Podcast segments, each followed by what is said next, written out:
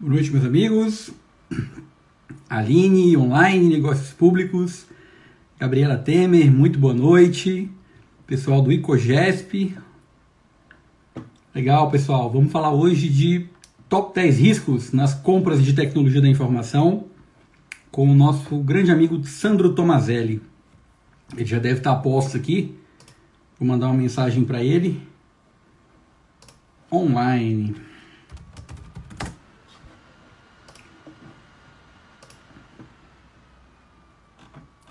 Deve estar chegando a qualquer instante. Vamos aguardar só um pouquinho.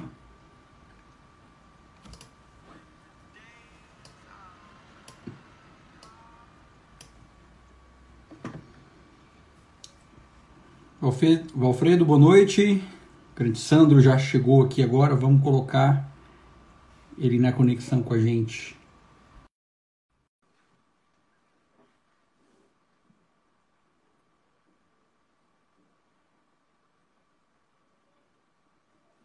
Fala, gigante Sandro Tomazelli.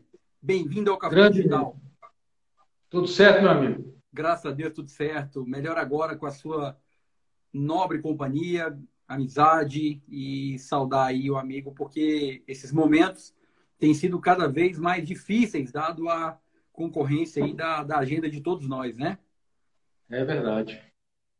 Eu quero inicialmente aí te dizer que esse projeto do Café Digital é uma iniciativa livre de, de nós, professores, que, que queremos gerar. Eu digo nós, porque você já faz parte desse projeto, é um projeto que não é só meu, é, de todos aqueles amigos que participam.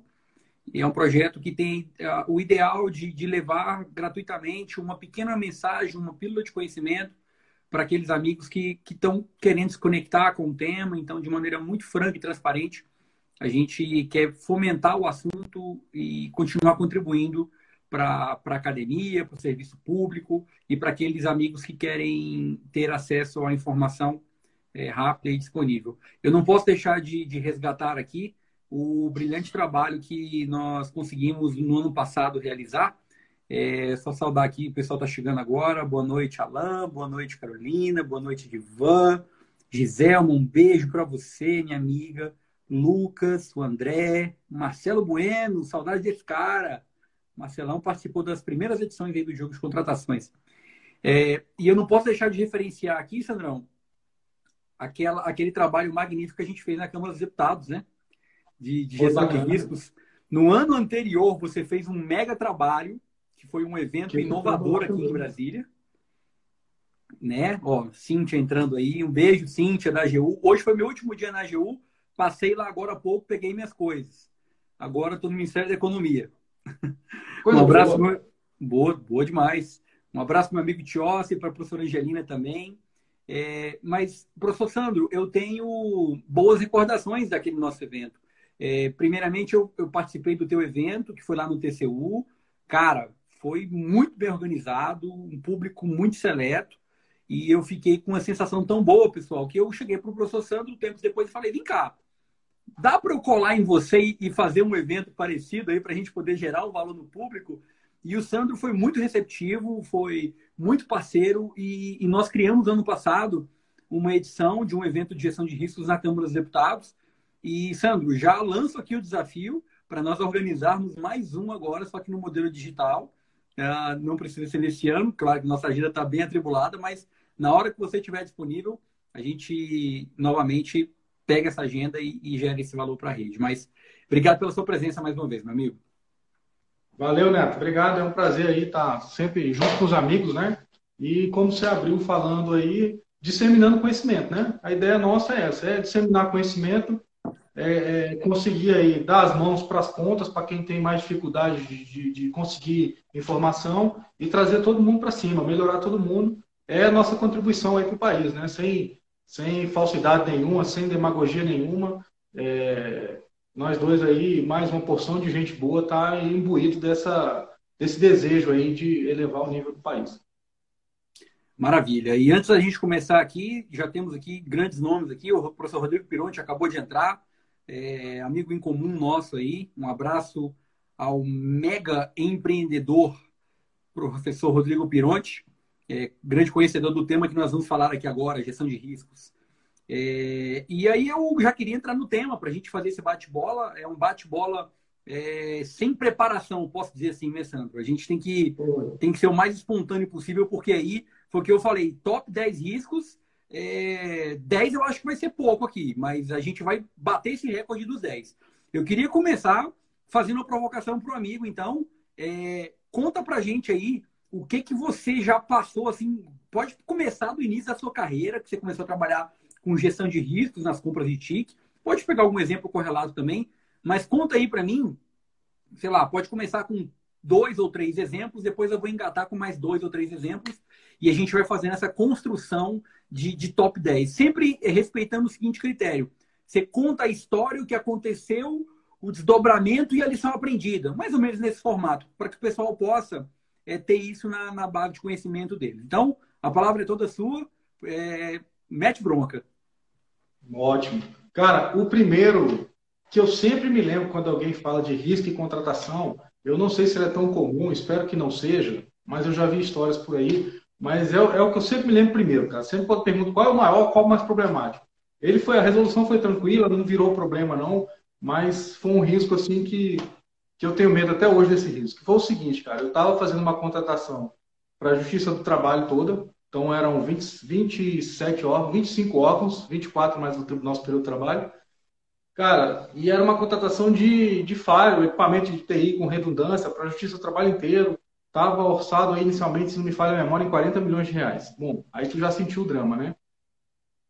A pressão que você recebe do fornecedor, a pressão que você recebe do seu órgão, a, a, a pressão que você recebe dos partícipes, né, dos órgãos partícipes. Então, assim, é, é, bem, é bem interessante. Cara, e eu sempre tive, desde a primeira vez que eu mexi com licitação na minha vida, eu sempre tive na cabeça que eu não posso atender fornecedor sozinho. Cara. Assim, enquanto você está na, na prospecção, até tranquilo, até vai lá. Mas no momento da licitação, que era o momento que a gente estava, assim, eu, já, eu sempre tive isso comigo, cara. E não foi ninguém que me falou, foi um insight assim que eu tive. E até então nunca tinha tido problema com isso, mas eu estava sempre com alguém, cara. Nesse dia, chega um fornecedor lá na minha sala, tava um, um fornecedor, ele estava participando da licitação, era um licitante. Cara, bem no início do processo, assim, tinha acabado de sair para a área de, de, de, licitação mesmo. E aí ele chega lá na sala, eu estava sozinho nesse dia, ele falou assim, cara, quero conversar contigo. Aí eu já me lembrei daquele, né, pô, não recebo o cara sozinho. Sim. Aí eu fui lá na Copa, chamei a copeira, a Dona Nete, querida Dona Nete, tá com a gente até hoje. Boa. Eu falei assim, Dona Nete, senta aqui com a gente, por favor. É, eu vou pedir para a senhora levar um café, a senhora leva dois cafés, por favor, e eu vou pedir para a senhora ficar lá com a gente. Eu vou brincar para a senhora ficar com a gente, a senhora fica, não sai. Parece, parece piada, né? Mas é a testemunha que você precisa ter. Cara, sim, e sim. assim foi. Comecei a reunião com o fornecedor, passou uns cinco minutos, ela chegou com café. Eu brinquei com ela, falei, dona Nete, senta aqui com a gente agora, eu vou servir o café. E aí servi o café dela e ela sentou e ficou ali escutando. Eu precisava de uma testemunha caso houvesse uma conversa que desviasse de rumo, né? Uhum. Rapaz, enquanto ela estava ali, o cara conversou, conversou, falou, falou, falou e tal, e levantou para ir embora. Depois de, de, algum tempo de conversa. Beleza, e ela levantou também e foi embora. No meio do caminho, cara, ficamos só nós dois, assim, coisa de três minutos, cara. Aí o cara falou assim, Sandrão, como é que a gente faz para garantir que vai ganhar a licitação? Aí eu olhei para a cara dele assim, cara, falei assim, uai, fácil, pô, mole. Aí ele abriu um olho assim, falei assim, mole? Eu falei, mole, mole, cara. Pô, beleza, como é que é então? Eu falei, ó, tu pega o edital, dá uma lida nele assim, com bastante atenção, cara, lê todos os detalhezinhos ali, oferta um produto que atende o que está especificado e joga o preço lá para baixo, bota o menor preço. Ele, não, mas assim não. Eu falei, bicho, é o único jeito que eu conheço de dar a porta tá ali, dá licença. Vaza. Cara, depois eu fiquei pensando, porra, eu ter chamado a segurança e dado voz de prisão pro cara. Eu fiquei tanta raiva disso, cara. Mas assim, ficou a lição. Eu, eu tinha esse, esse sentimento de não receber sozinho, e aí se consolidou. Falei, cara, realmente não dá não. E, e até hoje isso é hábito meu. Sempre foi e agora tá, tá fortalecido depois desse evento, cara. Não, não, não faço mais. Professora Tatiana Camarão já colocou aqui um, um, caldo. Boa noite, professora Tatiana. Boa noite, meu amigo Tiossi Júnior. Sandro, imagina a situação no teletrabalho. Exatamente. Exatamente. Então, assim, não deveria estar falando isso aqui, mas eu estou vivendo esse momento agora, Tatiana. É, nós estamos, é, ainda bem que a fase de planejamento da licitação ainda está tranquilo, mas eu estou agindo da mesma forma. Reunião só é, é, com várias pessoas participando, mesmo em teletrabalho, mesmo em reunião remota, tem sempre dois ou três da minha equipe lá participando junto para a gente poder ficar tranquilo e viver tranquilo. É, a, a, regra é a gente. A regra é o cuidado, a regra é a gente ter cuidado. Boa, boa. Você quer continuar com, com, com mais histórias ou eu já faço um bate-bola com você aqui? Vamos construindo. Vamos fazer o um bate-bola para a gente não perder ali? O que, que tu acha? Bora, a gente bora. Vai, vai Fechou então. Informação. Fechou. Acabei, acabei de abrir aqui o, o jogo de contratações. Estou aqui na fase de planejamento. Né? Vou dar uma olhada nele aqui agora. Ó. Aí eu vou separar aqui, dessa, aqui dessas fases, eu vou pegar a primeira contratação que eu realizei na administração pública. Foi uma contratação de Service Desk. É... Opa, peraí, pessoal, desculpa que o celular fugiu aqui do pedestal. Vamos lá. Prontinho. Então, vou citar aqui a contratação de Service Desk que eu fiz. E o top risco que eu tive nessa situação foi o risco da autoconfiança. Eu tinha acabado de fazer um curso de 120 horas na ENAP, tinha acabado de aprender um monte de coisa e cheguei e falei, cara, tá tranquilo agora, vamos fazer. E aí eu peguei para fazer o negócio, eu fui avançando na, nas fases e fui tendo apoio da chefia, do, do pessoal. Não, tá certo, pode fazendo, pode fazendo. E você acaba confiando na rede. Você tem a sua opinião, mas você confia na opinião do colega, o que é, natural, é, é muito natural, é difícil você errar quando você ouve as outras pessoas, ainda mais você acabou de chegar no órgão. É, então, esse risco, ele virou uma realidade para mim do seguinte ponto. O processo foi publicado, houve uma chuva de impugnações, era uma contratação de serviço com produto, é, eu vi que tinha uma coisa errada, e eu estava continuando tendo apoio. Não, solta assim mesmo, vamos licitar e vamos. E o negócio, na impugnação, eu tive uma ação que foi de reflexo, que foi de falar, cara, tem alguma coisa errada, eu acho que eu não estou tendo o apoio que eu tô, que eu tô imaginando. Aí eu peguei aquele processo, falei com o pregoeiro e falei, vamos suspender? O pregoeiro falou, olha, passou da hora, porque seu processo está sendo muito atacado e não faz sentido você continuar com ele. Aí eu peguei, botei o processo debaixo do braço, atravessei a esplanada, fui lá no TCU, falei com o Cláudio Cruz, Cláudio Cruz meteu o sarrafo do processo e eu vi que eu estava arrumando uma bomba para mim, para a organização. Então, o risco da, da, confiança de que eu sei que eu estou fazendo a coisa certa. Foi aí que eu passei a desenvolver a teoria da demanda, do qual eu preciso de é, avaliar bem o, o cenário antes de, de, dar espaço. Então, esse foi um top risco, o risco da percepção equivocada de que eu tenho o domínio do processo, porque nós não temos, mesmo conhecendo tecnicamente, não tem como você controlar todas as variáveis. Isso é humanamente impossível. Cara, esse é um risco aí que eu complemento ele, Neto, que é, é, é não consultar as partes interessadas ou as partes envolvidas. Né? Às vezes a gente tem realmente essa falsa impressão, pô, mas eu já trabalhei em três unidades aqui, eu sei como é que funciona. Cara, é impossível você sozinho pensar em todas as possibilidades daquele produto, daquele serviço, em todos os problemas que ele pode dar, em todos os problemas que ele pode resolver. Então, assim, boa prática é um risco mesmo, isso é um risco. Não consultar os interessados, os envolvidos. Né? Isso aí, isso aí é, é crítico. E, e, e ainda dentro desse viés, eu estava conversando mais cedo com uma amiga que está aí na, na, na live aí, o nome dela passou agora, Carolina Vago. Cara, ela é, ela é da Embrapa, competentíssima a gente estava conversando justamente sobre esse comportamento do ser humano. A gente avalia o outro pela nossa regra. Então, cara, eu faço a coisa tudo certinho. Eu jamais passaria um edital com algum problema, pelo menos que eu soubesse, que eu tivesse percebido. E a gente acha uhum. que todo mundo age igual a gente. E nessa aí a gente vota. Então, uhum. mais uma regrinha aí, cara, é desconfie sempre. É igual a segurança da informação, né, cara? Desconfie sempre. Boa. É, esse é o caminho mesmo. Eu acho que tem, que tem que ser nessa linha. Legal, já foram dois. Risco número três, professor Sandro Tomazelli. Qual o próximo caso? Cara, tem um risco que eu menos gosto de falar, mas ele é, ele é o mais falado. Ele é um risco que eu não gosto de falar porque ele é abrangente demais. É o risco. Né? O que é um risco de planejamento? Pode ser tanta coisa, tanta coisa caber dentro, mas ele, para a gente falar desse tempo que a gente tem, que é relativamente curto, ele é, ele é um risco que eu, que eu vou começar por ele agora, é o risco de planejamento. Cara, risco de planejamento pode ser falta de tempo para não planejar. Se estão se mandando você correr com a licitação, estão te dando prazo, cara, não faz não, cai fora. Pede um prazo maior, não assuma esse risco sozinho não, que ele é seu. É, se você não conhece bem o mercado, faz uma pesquisa ampla de mercado, conheça os produtos, conheça os fornecedores. Porque, assim, pode me estourar agora. Que tomara que estoure. Mas se estourar lá na frente, depois do contrato assinado, você tem um abacaxi enorme no colo.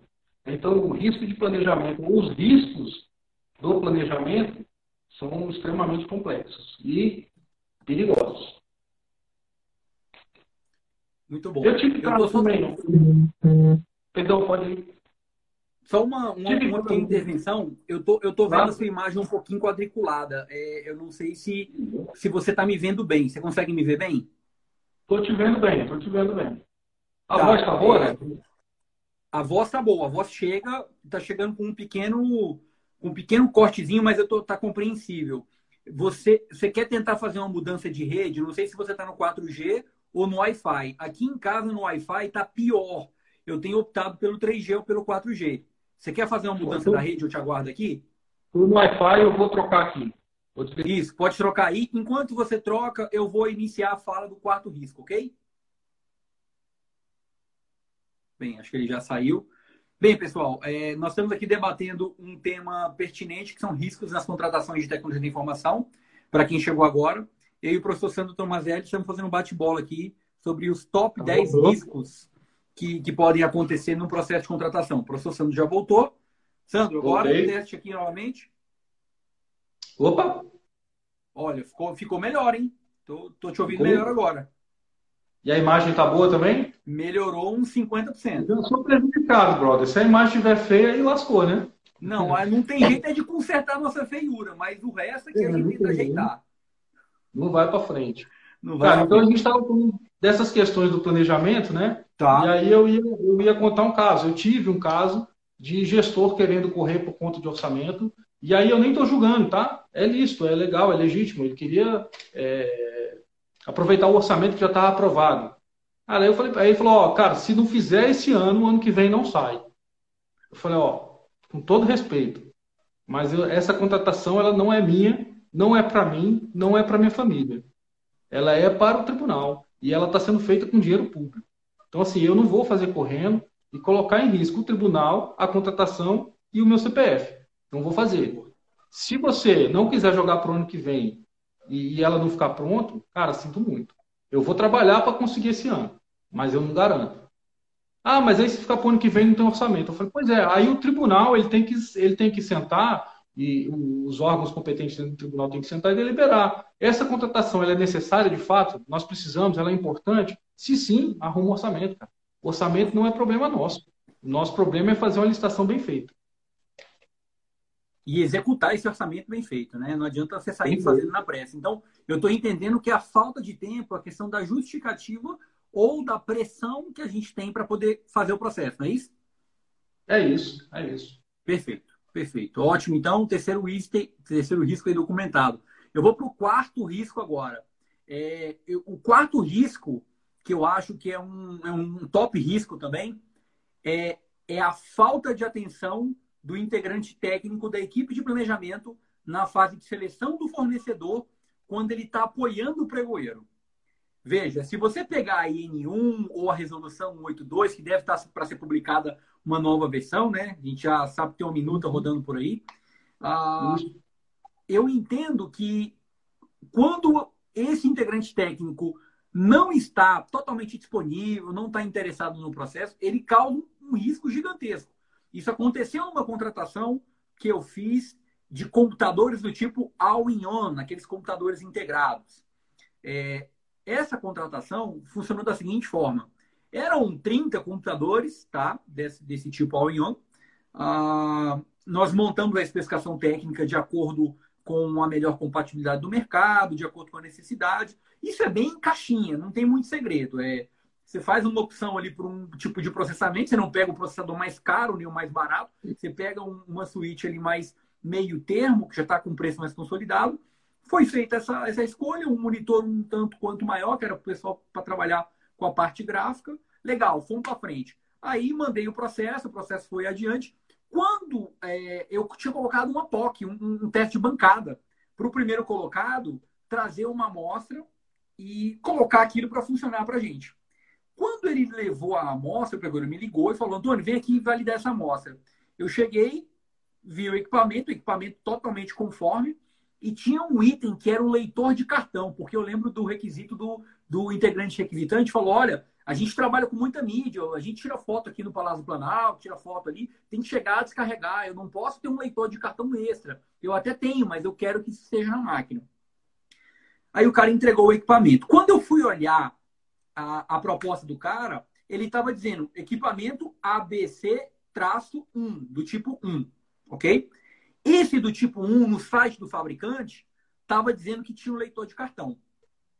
Quando eu vi a máquina do cara e eu olhei na, na, na label do, do, do, gabinete, eu pedi, posso abrir o gabinete para fazer uma diligência e tal? Olha o cuidado que eu tive, cara.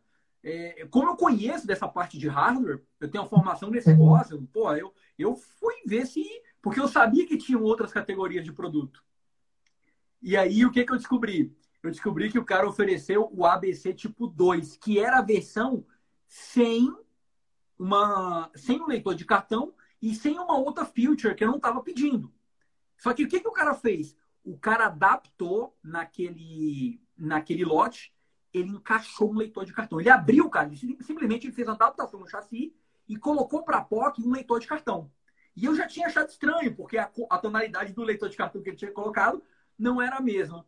E aí, percebendo isso, eu vi que ele estava, na verdade, é, colocando um produto diferente. Eu falei, olha, se eu estou oferecendo um produto B, é, se fosse um produto A, estaria tudo certo. A sua amostra foi reprovada. Pô, mas é a mesma coisa. Eu falei, não é. Vem comigo aqui, ó. Entrei no site da HP, eu lembro na época.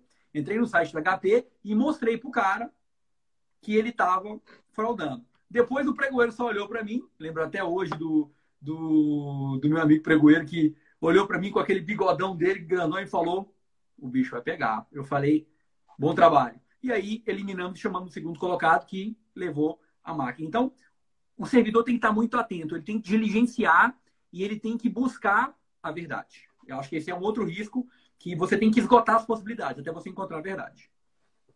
É, e olha a sutileza desse caso que você contou, né? Em princípio, você olhando ali, ele entregou o que estava pedido, né? Você pediu com, com leitor de cartão, ótimo. O detalhe é, estava divergente da, da proposta que ele entregou, né? Exatamente. A proposta estava dizendo que era de fábrica, que já vinha embutido, que já era. É, é, já fazia parte da placa-mãe, que não tinha um acessório, né? E ele colocou por conta própria um acessório dele. Então, é uma sutileza bem pequenininha, que se o cara não ficar atento, depois ele também cansa. Exatamente. Muito bom. Agora passo aí para o nosso quinto risco, o professor Sandro Tomazelli. Mas eu vou aproveitar um interessante que a, Rebeca, a Gabriele botou aqui mais para trás. Perto da hora que eu estava caindo, eu vi o texto dela passando, aí eu voltei aqui, ó. Ela escreveu assim, ó, recebam diversos fornecedores, eles entendem dos concorrentes, a tecnologia muda, muda muito. É bem isso mesmo. Então é o risco da gente ficar muito focado ali em escrever os requisitos, escrever a especificação e esquecer de estar validando sempre com o mercado. Porque a coisa que você escreveu dentro da TI, principalmente, você escreveu e da, aqui agora, daqui a um, dois meses pode já ter mudado, já pode ser, ser bem diferente. Quando eu faço contratação é, é, com valor mais considerável, assim, eu não chamo nem fornecedor, já chamo direto os fabricantes. Porque a gente sabe, no fundo, no fundo, que você chamando fornecedor, você já deu uma meia direcionada ali, sem você querer, sem Sim. você perceber. Ele vai ter a preferência do fabricante. Então, assim, quando é uma coisa mais virtuosa, mais complexa, eu não chamo fornecedor, eu chamo fabricante. Aí depois ele repassa para quem ele quiser. Eu não influencio nesse processo. E, e, eu vou até um pouquinho mais. Quando é coisa que tem é, que não está muito a similaridade, né? tem muita diferença entre um produto A e um produto de um fabricante B. Né? Nem sempre você encontra um computador igualzinho. A gente está falando de computador já mais tranquilo. Mas uma solução, um software qualquer, às vezes tem algumas especificidades que você não consegue é, comparar entre os diversos fabricantes. Então isso é extremamente complexo. O que, que eu costumo fazer nesses casos? Cara, eu marco uma reunião sem eles saberem, pro mesmo dia, mesma hora, com todo mundo, boto todo mundo numa sala só. Os caras ficam possesso, mas a gente consegue sair do outro lado. Porque ele conhece melhor o produto do outro do que o dele, inclusive. Então a gente faz ali uma revisão daquela, daquela especificação, ou pelo menos de parte dela, porque num, numa reunião provavelmente não vai dar tempo, uhum. né? E, e, aí a gente consegue validar as especificações assim. Isso é por causa de ser complexo, por causa de ter dificuldade de, de, de, conseguir as informações, de conseguir validar com o mercado. Nem sempre é simples assim. Então aí eu já, eu já usei essa, esse artifício aí algumas vezes. Cara, é bem emocionante, inclusive. Você botar aquela, aquela turma toda numa sala só, assim, é bem interessante. É, eu, eu, eu, complemento que isso gera um certo desconforto em muitos fornecedores, mas é interessante a gente colocar a visão do lado de cá do balcão. Para a gente tentar fazer com que o negócio seja o mais imparcial possível, é mais interessante que a gente discuta todo mundo junto. Obviamente, isso vai dar um problemão, né? Vai achar que, ah, mas você está falando que o fornecedor A, B, cara, é para abrir a competitividade mesmo. E aí, o fornecedor que não tem aquele bem para atender, I'm sorry, meu amigo, você não vai participar da licitação. Então, é, é uma forma de você colocar a, a competição ao favor da competitividade, mas para que a gente alcance o melhor preço. Muito bem pontuado, professor, de acordo com esse o cuidado, o cuidado aí é a publicidade e transparência, né? Você chama o maior número possível, se, se, se possível você faz no site, você faz uma consulta pública, né? É o cuidado que você tem que ter a publicidade. Para não ficar com um ou dois ou três fornecedores ali, que aí talvez possa virar um problema depois. Excelente. Eu quero abordar agora o risco, é, que é um risco, cara, que quase 100, vou dizer 100% das contratações correm esse risco. É o risco político. A gente falou aí de risco do fornecedor, a gente falou aí risco de encontrar a verdade na contratação, risco da justificativa, risco do ego, da autoconfiança, risco de receber o fornecedor sozinho. Agora, esse risco, para mim, ele é terrível. É o risco político. É, aconteceu uma situação em que eu construí um projeto para aquisição de suítes. E quando você vai comprar a suíte, você precisa de comprar o suíte e o transceiver. São dois equipamentos que se integram para você poder ligar ele na rede. Aí você tem vários tipos de suíte. Você tem suíte borda, você tem suíte nível 2, nível 3. E quando a gente está falando dessa, dessa solução, que é uma solução robusta, importante e muitas vezes cara, você está falando de um conjunto de suítes, não só um. E eu fiz uma aquisição para um programa, na época, muito importante, da isso ainda foi no governo Dilma. É... Quando eu fiz essa contratação, a contratação, cara, a gente fez ela muito rápida. Eu não conhecia bem do objeto, tá? Eu passei a estudar aquele objeto, foi um desafio para mim. Eu entendi como é que era a pegada, qual era a necessidade, envolvi na época o Ministério do Planejamento com o pessoal da área de redes. O pessoal me ajudou muito tecnicamente. E eu consegui montar uma especificação top para a gente atender aquela necessidade. Fizemos o projeto, termo de referência, planejamento, cara, mapa de risco, tudo completo. Na hora que eu soltei o negócio, ficou preso no gabinete do secretário executivo. Não sei porquê, não tive nenhuma satisfação, mas a demanda ocorreu pela necessidade do programa e por algum momento essa demanda passou a não ser prioridade. Não tem nenhum problema. Só que aí eu calculo o preço da mão de obra de quem montou o projeto. Por que então que a alta administração não reavaliou isso antes e não definiu corretamente o, o processo? Sabe o que, que eu fui descobrir depois? Eu fui descobrir depois que esse, que esse, que esse cara foi exonerado, porque ele acabou saindo é, depois. Eu fui descobrir que, na verdade, ele tinha uma insegurança, porque ele não conhecia do projeto. Ah, pelo amor de Deus, cara, se o cara não consegue superar a questão técnica e está num cargo de gestão, há um problema muito sério a ser resolvido. Que eu acho que aí, aí sim é um problema político. Então, a gente tem que começar a ter uma comunicação mais clara entre o nível político e o nível técnico para as coisas funcionarem. Eu acho que essa questão, Sandro, a gente que trabalha muito com o projeto, manda quem pode, obedece quem tem juízo, ela tem que ser reavaliada no momento de crise e no momento de construção. Porque se for para funcionar da maneira sempre hierárquica, eu vejo que isso vai trazer alguns problemas. A hierarquia funciona, ela é importante, ela deve ser respeitada. Mas para projeto, para ser construído, eu já vi alguns projetos morrerem por questão de liderança ou chefia que não soube fazer a condução do projeto da melhor forma. Então, registro aí que é, a questão do, da parte política é aí um top 10 riscos das contratações de TIC. Cara, vou, vou continuar o meu risco agora nesse assunto aí. É, é, derivado dele, tá? É a falta da governança, da estrutura de governança na instituição. A falta da estrutura de governança causa uma série de riscos. E aí, pensando espe especificamente em licitações, pode ser um desses seu caso. É, em algum lugar que eu já trabalhei, não vou falar o nome, né? E lá no Tribunal Sueco do Trabalho, TST. Cara, há muito tempo atrás, isso já. Mas isso aí deve ter acontecido aí em 2010, 2011. A gente já tinha. As, as estruturas de governança elas estavam formadas, mas ainda não funcionavam a contento. Era mais para inglês ver. Né? Era aquela. Tinha comitê disso, comitê daquilo e tal, mas era, era, não era efetivo, não funcionava na prática. E aí, uma vez chegou um, uma certa licitação é, para atender umas necessidades específicas de um interesse não tão republicano, não tão público, e aí resolveram passar pela minha área para a gente fazer um parecer, cara. Ainda bem. Aí eu fiz um parecer contrário, todo é, fundamentado, por que não, por que não, por que não, na lei tal, baseado nisso, naquilo, naquilo outro. Eu não vou entrar em detalhe porque é, é, era né, crítico, assim, uhum. a, essa contratação. E aí o cara que pegou meu relatório falou assim, meu irmão, você é doido? Eu falei assim, cara, doido não, eu sou técnico. Assim, a gente tá submetido, a gente pode ter dois tipos de decisão aí, pelo menos.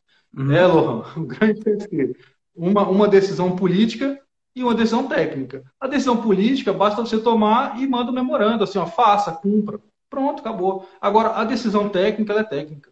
Ela está fundamentada. Eu não posso dar uma, uma, uma, decisão diferente daquilo que eu conheço tecnicamente. Né? Então, tá aqui. O cara, não, mas não vou fazer isso não, cara. Não vou mandar isso aparecer para frente. Eu vou mandar aqui que eu mando, cara. Não tem problema não. Não, como é que eu vou fazer? Eu falei, cara, a gente não tem um comitê.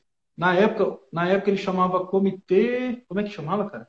Comitê Gestor de TI. Hoje é Comitê de Governança de TI. Na época ele chamava uhum. Comitê Gestor de TI. Não tem um comitê? Tem. Não tem ministro que faz parte do comitê? Tem. Cara, submete para o comitê. Essas decisões não tem que ser nossa, não. A gente fundamenta, cara. Em caso de comprar, nós podemos correr esses riscos. Em caso de não comprar, nós podemos correr esses riscos. E manda para o comitê. Pronto, cara. Fizeram isso. Foi a primeira vez que eu me lembro do tribunal que usou esse comitê de fato. É, submeteram para o comitê. Cara, a reunião foi cinco minutos do comitê. Assim, ó, estão pedindo isso, a gente acha isso, isso, isso. Pode ter um problema de não comprar de fato, mas pode ter esse problema de comprar. O que a gente faz? Não compre. Foi imediata a resposta. Com a chancela de um ministro. Cara, acabou ali. Pronto. A partir daí, fortaleceu a governança. A professora Tatiana foi brilhante na colocação. Governança e o programa de integridade asseguram essa liberdade. A professora Tatiana, que é uma Exatamente. grande conhecedora do tema de compliance é, e de programa de integridade, trabalha no, no TJ de Minas, é, conhece bem disso. E eu concordo, professora Tatiana e professor Sandro. Eu acho que a gente precisa realmente de saber usar essas estruturas e não trazer para si uma decisão que, ah, porque você tem um cargo, cara, não é bem assim. A decisão tem que ser sempre consensual é, e para uma longevidade maior da instituição. Então, você tem que observar essas estruturas para que as decisões sejam o mais inteligentes possíveis e não foquem nas pessoas, e sim na questão realmente do negócio. Muito bom, falta de estrutura de governança foi bem colocado. Eu quero colocar agora o risco que eu mais falo nas minhas palestras, o risco que é a teoria do meu livro, que aqui é a teoriazinha do elefante, o risco da comunicação e quando eu falo comunicação, eu quero citar aqui o risco da equipe de planejamento da contratação. E eu não quero entrar aqui num ponto específico, porque você vai ter várias interações. Quem abre o processo do BPMN sabe que a equipe de planejamento vai lá, cria o DOD com apoio do integrante requisitante, o integrante técnico pode interagir, é, aquilo tem que vir de um orçamento, eu tenho que consultar, aquele processo vai fluir, eu vou gerar um ETP com integrante técnico, administrativo, vou fazer toda aquela confusão para depois fazer uma gestão de riscos e gerar um termo de referência. E alguns atores assinam aquele papo que a gente sabe que é difícil acompanhar de maneira linear e cada organização tem o seu fluxo. Né? A N1 da SGD de 2019 é, traz bem, de 4 de abril, ela traz bem é, essa definição. Mas o fato é o seguinte: como é que eu vou resolver essa questão da comunicação? Para mim, o risco de comunicação é o risco da falta de um alinhamento. Ou seja, eu tenho que fazer uma contratação. Está lá no meu PAC, está lá no meu PGC, está tá na minha estrutura de governança, do qual já chegou de cima para baixo. A área de TI tem que tecnicamente executar aquilo dali, seja uma fábrica de software, seja uma contratação de firewall, seja uma contratação de qualquer objeto. E aí, quando aquilo cai para a TI, o integrante técnico, que eu digo que é o gestor daquele projeto, o gerente daquele projeto, esse cara ele não tem responsabilidades. Habilidades técnicas, ele até tem, mas às vezes ele não, não é um cara articulado não é um cara que consegue pegar na mão do integrante requisitante e extrair do integrante requisitante a necessidade real. Porque, beleza, tem orçamento, está no PGC, mas meu irmão tem que planejar essa contratação agora. Porque o cara quer computador, mas você não sabe qual é o tipo de computador, qual é o tipo de, de, de equipamento, se é um desktop, se é um notebook, ou se é um all-in-one, ou se é um iPad. Então, tem que se decidir isso muito bem. E aí, quando esse cara não consegue orquestrar a comunicação de modo a pegar os elementos, colocar no processo, e aí, Sandro, vem uma questão muito importante, quando ele não sabe escrever o que de fato aconteceu na linha cronológica, o problema de comunicação ferra tudo. Porque na hora que chega para um pregoeiro, na hora que vai licitar, ele pode até superar essa etapa. Mas na hora que você vai ter a gestão do contrato, o gestor do contrato pode ter dificuldades porque ele não vai entender o real objetivo daquela situação, ele vai ter dúvidas, ou então talvez aquilo não tenha ficado claro. Então, destaco o problema da comunicação, que a gente aborda muito na aplicação do jogo de contratações é, nesse, nesse cenário. Então, comunicação, para mim, da equipe de planejamento é um item crítico.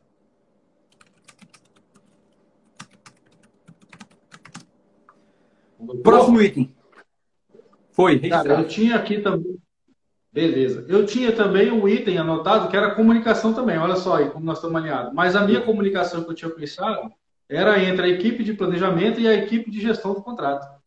Né? Que essa comunicação também, se não acontecer, não tiver redonda, cara, nós vamos ter sérios problemas na gestão do contrato. Sérios.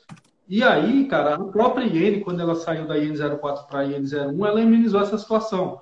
É, que eu me lembro aqui de cabeça, principalmente em dois aspectos. Antes, ela recomendava que a equipe de planejamento fosse diferente da de gestão. Agora, ela já permite que seja a mesma equipe. Né? Provavelmente, era esse o problema que ele estava querendo resolver. Essa falha de comunicação, essa quebra de comunicação na transição.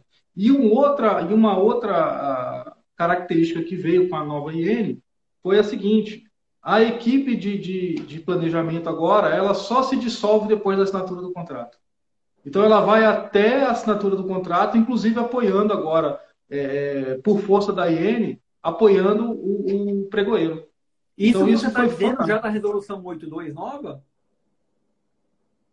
Interessante. Isso está da 04 e aí a 182 está pegando bastante coisa dela. A última revisão que eu vi ela trazia, mas a, a de Final do ano para cá, eu não sei como é que está o andamento disso, eu não, eu não vi as últimas. Né? Mas até meio do ano passado, ele estava trazendo também bastante coisa boa da, da IN.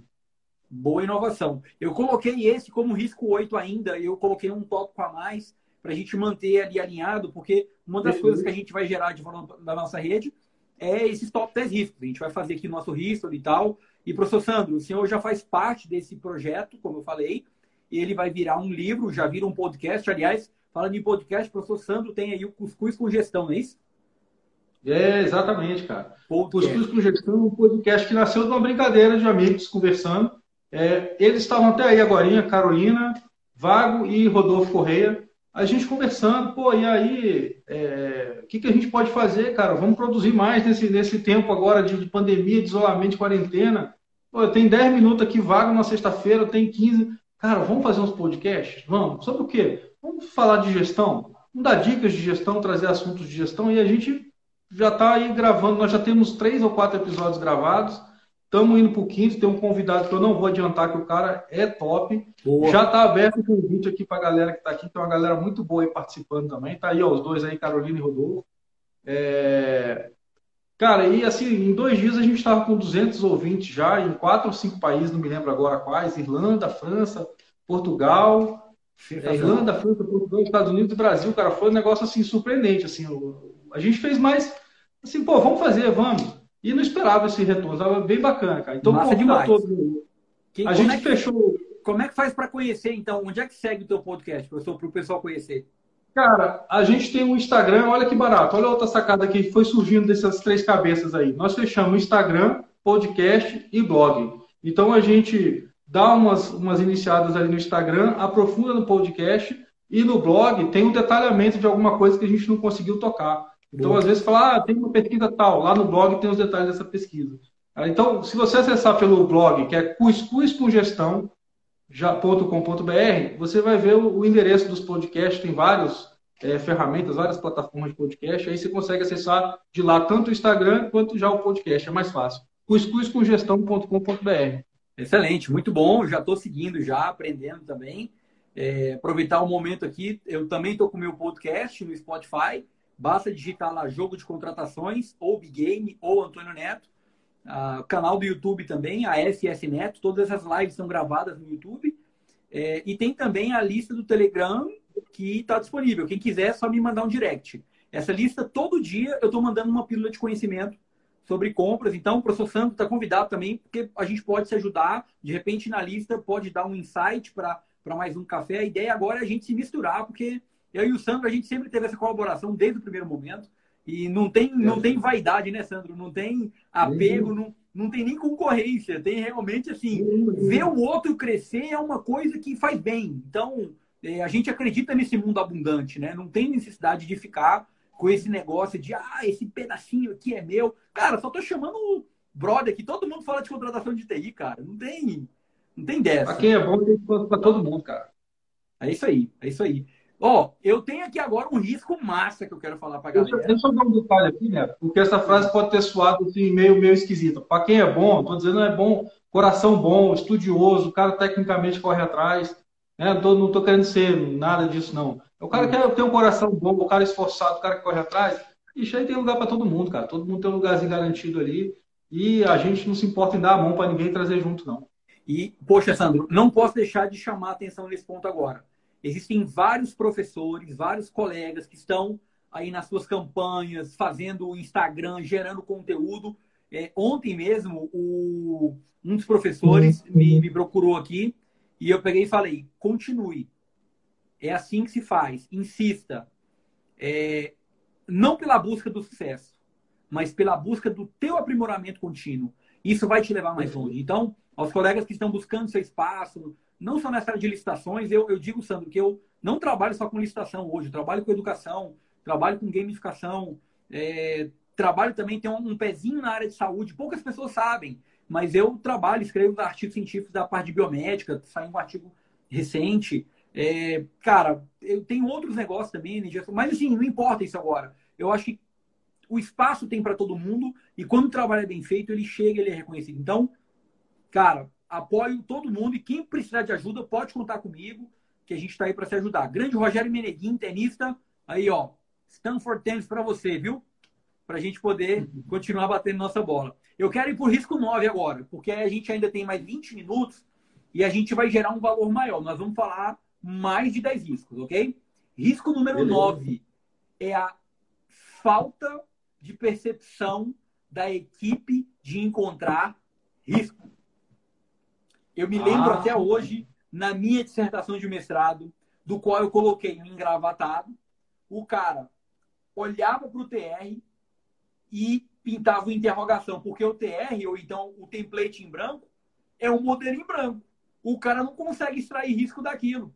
E às vezes ele não sabe criar um TR. Como é que você vai instruir um processo se você não consegue perceber os riscos? Você não consegue perceber os riscos, meu amigo, porque você não conhece o processo e porque você não conhece o conteúdo. Como é que você vai eliminar esse gap?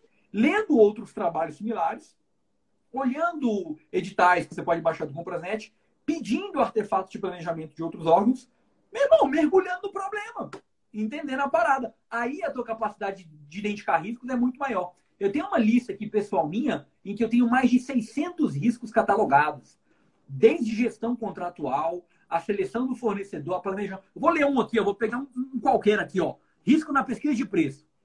Planilha de composição de custo de deficiente. É um risco. Que, que eu vou fazer com esse risco? Sei lá, qualquer coisa. Eu posso melhorar meu termo de referência, eu posso melhorar minha pesquisa, eu posso colocar isso como um risco residual, porque eu já tratei e não tem jeito. Eu posso fazer N coisas, porque o, o risco ele tem N ações. Eu posso mitigar, resolver, aceitar, terceirizar, N coisas.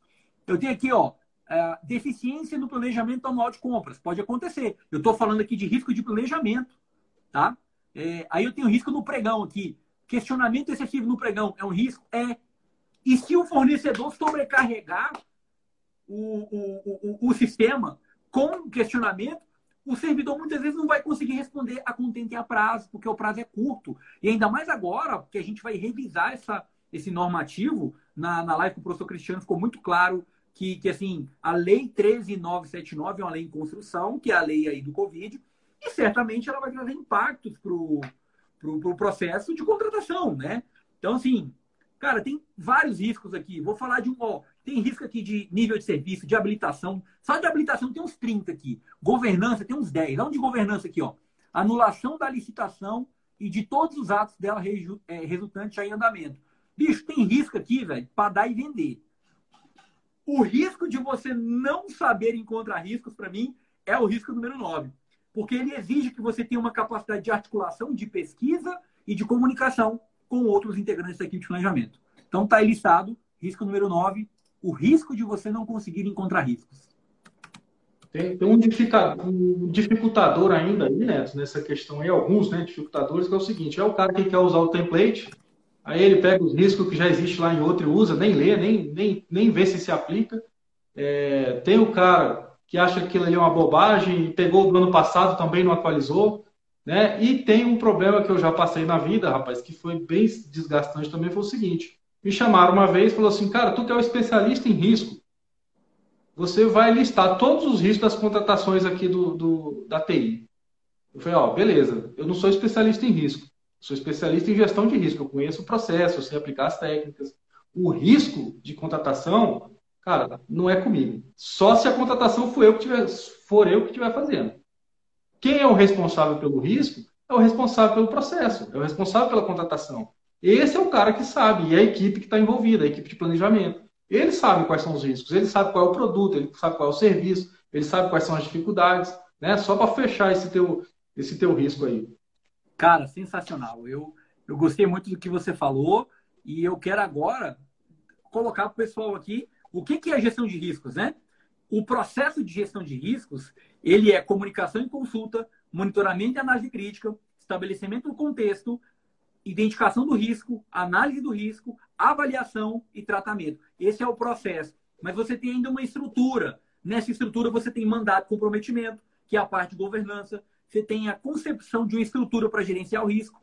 Você tem a implementação da gestão de riscos. Aí é uma crítica, porque todo dia tem portaria de gestão de risco saindo no Diário Oficial da União. Só que, meu amigo, você está fazendo só um pedacinho. Não está pronto o negócio, não. O tanto de coisa que tem pela frente. Monitoramento e análise crítica, melhoria contínua. Eu tenho o PDCA aqui funcionando. E você ainda tem os princípios da gestão de riscos, que é criar valor, ser parte integrante do processo, parte da tomada de decisão, abordar explicitamente a incerteza, ser sistemática, estruturada e oportuna, baseada nas melhores informações, feita sob medida. A que eu mais gosto, considerar o fator humano, ser transparente inclusiva, dinâmica e facilitar a melhoria contínua. Então, se, se o cara não observar esse contexto da gestão de riscos, meu amigo, não vai adiantar nada. E eu concordo com você. Eu também não me considero um especialista em, em, riscos de um processo, porque cada processo é um momento novo. Se eu for contratar computador agora e daqui a seis meses contratar de novo, meu amigo, desculpa, Mário. São outros fornecedores, é outra situação e eu tenho que reavaliar. Então, eu achei importante isso que você falou, porque a gestão de riscos realmente traz para a gente uma, uma visão mais ampla do que, que é que pode estar acontecendo. E eu quero destacar aqui alguns instrumentos. Lá na minha dissertação de mestrado, em 2013, que na verdade foi um trabalho até de 2008, eu comecei a trabalhar nisso porque eu peguei um template de uma contratação de 2 milhões de reais, em que eu olhei o template de análise de riscos e nós tínhamos apenas um risco identificado, que era o risco do fornecedor não apresentar a proposta contento. Eu olhei para aquele negócio e falei, meu Deus do céu, uma contratação de tantos milhões de reais. O cara da equipe de planejamento faz um negócio desse daqui. Tem coisa errada. Aí eu afundei e entrei nessa linha como um crítico do processo e aí gerei um negócio chamado um artefato de identificação de riscos com 95 itens para o gestor identificar riscos. Por isso que essa live foi muito tranquila, porque eu já tenho até uma base de conhecimento já de longa data, viu, professor? Então, é mais um bate-papo para a gente poder construir aqui a nossa lista de riscos adicional. A professora Tatiana está dizendo aqui que o risco é uma etapa que está engateando na maioria dos órgãos, necessita de muita capacitação. E como, professora Tatiana? E como? O professor Paulo Alves aqui está dizendo aqui que a gente precisa falar do processo de gestão de risco, sem dúvida. Essa aqui é uma agenda. Aliás, professor Paulo, fica a dica aí para a gente poder falar também em uma live futura, tá? Sobre esse processo. Se o senhor quiser contribuir, a porta está escancarada, não é aberta, não. É, já fazendo alinhamento com esse discurso para a gente fazer a nossa rede se ajudar. O Ministério da Defesa, isso aqui foi num treinamento que eu dei no TRT, lá de Santa Catarina. Eu falei com um pregoeiro e ele me mandou um material muito interessante. O Ministério da Defesa, ele tem um caderno de instrução, que é o caderno 32. Quem quiser esses materiais, basta me pedir no direct que eu mando, tá? É, chama-se gerenciamento de risco aplicado às atividades militares. O cara cria um, um, um trabalho aqui, Sandro, que é o seguinte, parceiro, para você atirar, você tem que seguir alguns roteiros. Aí ele diz aqui, ó, fator operacional, o campo de tiro e a área de alvo está delimitado, balizado e isolado? Verdadeiro, falso, desconhecido e o peso. Aí o cara vai marcando. Todo o armamento é inspecionado antes e após o tiro, verdadeiro ou falso. Cara, tem aqui 40 riscos aqui. Se Perfeito. o cara não, não fazer a parada, não vai poder atirar, meu irmão, senão tu vai matar o colega lá no campo, então vai ter um problema.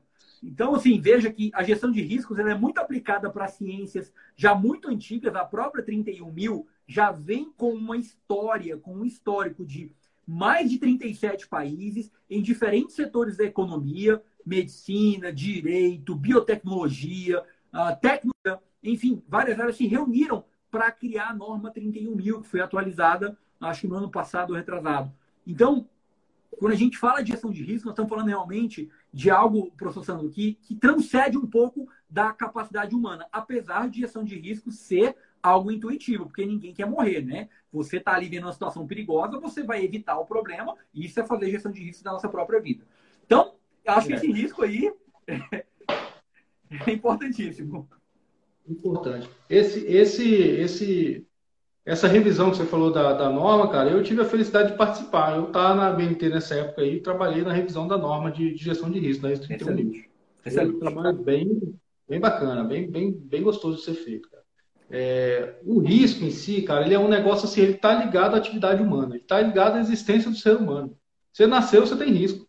Na verdade, até antes, né? Você foi gerado lá na barriguinha da mamãe, você tem risco, cara. É risco o tempo inteiro. Você acordou, você tem um risco de atraso, risco de perder o café, risco de perder o carro, risco de, de não chegar, risco de não ter água para tomar banho. Né? Então a gente está convivendo com risco o tempo inteiro, independente da sua atividade, independente do que você faça. Se a gente não fizer a gestão de risco, você vai ser pego pelo caminho, você vai ser pego de surpresa. Né? E aí, o que, que nós vamos fazer? A gente vai viver o que a gente vive. Né? A gente vai viver com um sentimento de frustração. Pô, nada que eu faço termino, nada que eu faço dá certo e vai viver apagando incêndio, cara. Eu tô, tô caminhando aqui e acontece alguma coisa. Como é que eu resolvo? Sei lá, inventa aí agora. Dá um pulo, vira para a esquerda, vira para a direita. Por quê? Porque a gente não fez a gestão de risco. Né? Quando tá eu falando... faço a gestão de risco. E você está falando em apagar incêndio? Aumenta. Só para fechar a frase, né? Ah. Quando eu faço a gestão de risco, a chance de sucesso aumenta, cara. Eu estou pensando em como evitar esses problemas ou como mitigar esses problemas, ou a chance dele acontecer, ou o impacto caso ele aconteça. Você falou em apagar incêndio. O Alessandro Sena, que é bombeiro na Corporação de Minas Gerais, é, do qual Nossa. aparece no ano passado lá em Brumadinho. O Alessandro Sena está dizendo aqui, ó, show, prevenir esses riscos é importante. Cara, você sabe disso melhor que a gente. Todo dia você faz Muito. isso na sua missão. E, e eu saúdo aí o, o, gigante bombeiro Alessandro Sena, que tem muito contribuído aqui no nosso programa de lives. Olha só, nós temos aí, aí nós temos aí oito minutos aproximadamente. É, risco de não encontrar risco foi o nono risco. Décimo risco, professor Santo Tomazelli, porque depois a gente vai agora só colocar mais risco aqui para o pessoal de maneira mais dinâmica para poder entregar mais. Vamos lá. Cara, o décimo risco é uma preocupação grande. Eu já vi vários, várias pessoas, vários órgãos errando nisso aí em relação a prazo, cara. Principalmente na TI, que a maioria, quando é equipamento, é importado. E mesmo o software. Às vezes a licença depende do fabricante que está lá fora. E os prazos dele são prazos dele, acabou. É diferente do Brasil, né? O Brasil é assim, cara, eu consigo, me viro, dou um jeito. O americano, por exemplo, prazo são 15 dias. Ah, mas, não, mais nada, o prazo são 15 dias. Ah, mas você podia, podia nada, o prazo são 15 dias. E às vezes a gente ali querendo aquela solução mais rápido, querendo resolver o problema mais rápido, sempre na boa fé. Não é, não estou julgando ninguém, não, a gente age pela boa fé. Acho que a má fé aqui no nosso meio é exceção. É, aí você põe o prazo mais apertado, mas às vezes o cara esqueceu de validar com o mercado, se o mercado trabalha com aqueles prazos. E aí, quando for ter entrega, vai ter problema. Não vai ter cumprimento do prazo, alguém vai ter que justificar, né? o fornecedor primeiro e você depois, se o planejamento for mal feito. Então, um problema sério. Prazo, preocupe-se com prazo, prazo de entrega. 90 dias é o suficiente para o equipamento chegar agora, por exemplo? Um, um switch, como você falou, um computador produzido no Brasil, ótimo, mas um switch que vem dos Estados Unidos né? Será que é um prazo suficiente hoje, nas condições atuais? Aí a gente tem que avaliar, tem que pesquisar no mercado para ver se esse prazo é um prazo é, é, execuível. Excelente, professor Sandro. Acho que você está falando aí principalmente do prazo de logística, né? Muitos gestores é. não consideram a, a, logística do fornecedor. Ele quer para aquele período, que é a necessidade dele, mas ele não observa que, que aquilo, de certa forma, depende de uma contraprestação. Então, isso deve ser considerado. Muito bem colocado, cumprir os prazos. Eu quero agora fazer aqui um, um risco e ataque aqui. De maneira rápida e efetiva, eu vou listar aqui é, mais riscos de processo de contratação. Risco número 11. Pessoal, eu tive um processo de contratação do qual faltou um asterisco. Quando você compra certificado digital, tá? Tem o certificado de domínio múltiplo. Ele vem asterisco.domínio.com.br. O DOD, o ETP, análise de riscos, o TR, tudo certinho. Mas na hora da cotação de preço, o colega tirou a parte do domínio, mandou a cotação de preço sem o asterisco. Resultado, foi comprado um certificado de tipo domínio simples. Na hora da entrega, faltavam três dias para vencer o certificado, um sistema estruturante iria parar. Eu percebi o processo, estava como coordenador da área. Essa cotação aconteceu quando eu saí de férias. Quando eu voltei, o rolo estava acontecendo. Foram mais algumas horas de leitura, achamos o problema, tivemos que refazer. Graças a Deus conseguimos fazer uma dispensa e comprar o certificado a tempo para resolver o problema. Mas um dígito, um asterisco, quase para um sistema estruturante. Risco número 11, o risco de um asterisco ou um dígito no processo de contratação. Professor Santos, quer falar algum? Rapaz, eu, eu, quero falar só que esse asterisco aí faz toda a diferença nesse processo, né? inclusive no valor. O valor sem o asterisco é pequenininho. O valor mil, Exatamente. Então, é, o detalhe, o, o diabo mora nos detalhes, né? É isso aí. Por isso que tem que ter muita atenção. Quer contar mais um ou engato mais outro aqui? Manda a lista aí, a gente vai discutindo em cima dela. Beleza. Não, a lista eu tô gerando aqui. Não tem nada pronto, não. Eu tô, é, tô falando que eu tô lembrando. Tá lembrando? Tem a lista aqui, tem a minha lista de gestão de riscos aqui, abri ela agora, mas eu não tô olhando para ela, não. Eu tô pegando aqui os estudos de caso que eu vivi. Eu quero contar outra aqui agora. Esse aqui é bom. Tô lendo o que o Alessandro colocou aqui, ó. Vamos ver aqui. O professor falou, a prevenção do risco, falar depois da gestão do desastre. Quando acontece o desastre, o professor falou até em mitigar. Ou uma metáfora, quando acontece o erro, o que fazer? Quer responder essa aí, Sandro? Você entendeu? Cara, depois, depois que aconteceu o problema, ninguém previu aquele risco e ele aconteceu. É essa a ideia, né, Alessandro? Cara, aí a gestão de crise, a gestão de problema a gente vai resolver. Mas uma coisa que a gente não costuma fazer é o aprendizado. Por que, que aconteceu esse risco? O que faltou? Quais são os problemas que, que acarretou disso? E jogar esse risco aí na gestão de processo. Esse risco que aconteceu, se materializou, virou um problema, alimenta a gestão de riscos com esse risco e ver qual é a probabilidade de ele acontecer de novo, qual é o impacto que seria, quais são as respostas, quais são os tratamentos possíveis para esse risco. Então, a, a, gestão de risco ela tem que ser cíclica, eu tenho que retroalimentar ela. Boa, Sandro. Nós temos aí um minuto para fechar, dois minutos para fechar a live. É, conseguimos fazer aí uma lista de 11 riscos, né? Ou seja, demos uma a mais. Existe um outro risco que eu vou considerar rapidamente para a gente fechar, que é o risco de você não ter o alinhamento com a sua chefia. Muitas vezes, quando a chefia discorda da opinião técnica do, do, integrante técnico, isso tem que ser tratado. A dica que eu dou, integrante técnico, mantenha seu posicionamento, seja coerente. Geralmente, esse cara aqui, quando bate no peito, compra a briga e não ouve você, ele vai ter problema lá na frente, ou então ele não vai conseguir mostrar qual é a verdade do projeto. Confia no teu trabalho, vá em frente, peça ajuda quando você precisar. Bem, 12 riscos aí, então. Risco da comunicação com a chefia. Ah. Nesse caso aí, o que, que eu faria? Esse, graças a Deus, eu nunca precisei recorrer a ele. Mas o que, que eu faria? Ah, então tá, você quer fazer da sua forma? O fiscal sou eu, ou, ou melhor, a equipe de planejamento eu faço parte e eu não concordo? Tudo bem, estou fazendo como determinado pelo fulano de tal, muito embora não concorde por isso, por isso, por isso. Mas assino não concordando. Manda, manda o despacho para frente, você vai estar legalmente amparado. Eu fiz isso e estou mudando de órgão por conta desse motivo. faz parte, meu amigo. É, faz parte do jogo. Quem consegue aceitar isso, eu consigo aceitar bem isso e aceito como condição de evolução e agradeço, inclusive, é a oportunidade. Nosso tempo acabou. Eu quero te agradecer aqui porque faltam 20 segundos para o Instagram fechar e derrubar. Muito obrigado pela sua participação, foi ótimo. Vou disponibilizar a lista para o pessoal aqui e quem quiser assistir essa live, basta pegar aqui no canal no YouTube. Sandro, muito obrigado mais uma obrigado. vez. Prazerzão, até a próxima. Valeu, pessoal. Um abraço, prazer. Obrigado, pessoal. Boa noite. Tchau, tchau.